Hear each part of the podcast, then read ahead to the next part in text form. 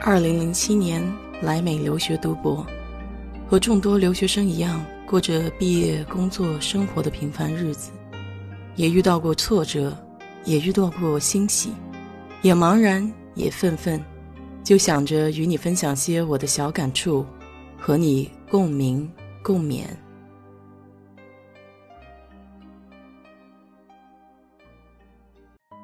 嗨，你好，我是 DJ 血色淡子。这几年自驾游，我去过美国很多城市，芝加哥算是给我留下印象比较深的一座城市。除了它有一个像海洋一般大的密歇根湖，更加值得一提的就是芝加哥的建筑。在美国，它有“建筑之都”的美称，气势宏大的城市建筑群，在美国城市中都算独树一帜。不要看芝加哥今天。有各种各样的高楼大厦。十九世纪以前，它还只是美国中西部的一个小镇。在一八三七年的时候，仅有四千人。由于美国的西部开拓，这个位于东部和西部交通要道的小镇，在南北战争之后急速的发展起来。到一八九零年的时候，人口已经增至一百万。经济的兴旺发达和人口快速的膨胀。刺激了建筑业的发展。当然，这里还不得不提一次重要的事件：一八七一年，芝加哥发生了一场大火，熊熊的火焰烧毁了全市近三分之一的建筑。要又快又好又节省，在短时间内新建大量的房屋。从当时已有的材料和建筑手段中，芝加哥的建筑师们选择了这样一种建筑：高层。钢铁框架，箱式结构，用铁构成的箱式框架足以承担重量，而且铁框架便于搭建。外面敷上层石料或者混凝土，一层楼就出来了。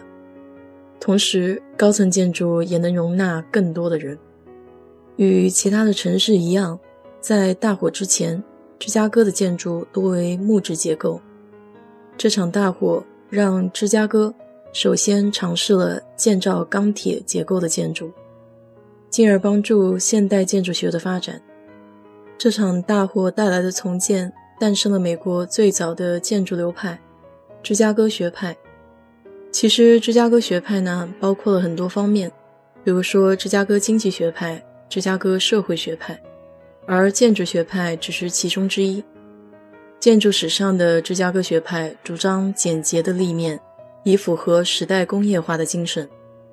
他在建筑造型方面的重要贡献，就是创造了芝加哥窗，也就是你经常在电影、电视中可以看到整开间的开窗大玻璃，这样可以形成立面简洁的独特风格。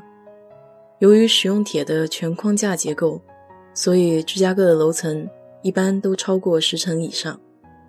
世界上第一栋按现代钢框架结构原理建造的高层建筑就在芝加哥，它叫做芝加哥家庭生命保险大厦，一共是十层，九十年代的时候加到了十二层。这栋大厦的建成开启了摩天大楼建造的先河。随着楼层的增加，为了解决垂直方面的交通问题。一八五三年的时候，奥迪斯发明了载客升降机，也就是现在我们熟知的商用电梯。这项发明为高层建筑的发展奠定了必要的技术基础。芝加哥又被称为摩天大楼的故乡，是美国拥有摩天大楼最多的城市之一，超过一百米的摩天楼数量达到了一千二百零四座，其中最著名的一栋建筑就是阿姆克大厦。大厦离密西根湖不远，银光闪烁，像一只巨大的白玉簪。原名是标准石油大楼，它是芝加哥最漂亮的摩天大楼之一，高达三百四十六米，是世界上最高的大理石贴面楼。洁白的外立面让大厦看起来像一只优雅的白天鹅，毫无瑕疵地静静地伫立在密西根湖畔。成为芝加哥城市形象的经典画面。在芝加哥，体验芝加哥建筑流派最好的办法之一，就是参加由芝加哥建筑基金会组织的芝加哥建筑船游，乘坐游艇在水上感受芝加哥的多姿多彩、风格对比强烈的城市建筑。一个半小时的芝加哥河之旅，从繁华的密歇根大道出发，驶进芝加哥河，注入密西根湖的河口，再由另一条河道返程。一路上会有志愿者给你讲述沿岸几乎每栋大楼的历史，还可以注意到许多难以注意的细节。坐在船上，你感觉仿佛在城市的大峡谷底部滑行。游艇从二十一座桥梁底下通过，你可以看见希尔斯大厦的黑色管道，还可以欣赏巨大的芝加哥商品市场的装饰艺术。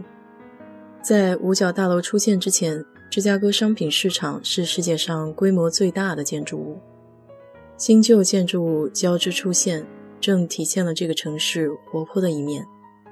芝加哥的建筑并不是建筑师的自身追求，而是全体芝加哥市民的创造。在上百年的城市建设中，早已形成了对城市风貌、建筑美学的共同认识。使得城市建设统纳在“风城芝加哥”这个大的主题之下，和谐共存。如果有机会的话，来看看这个古典和创新并存的城市吧。好了，今天就给你聊这么多。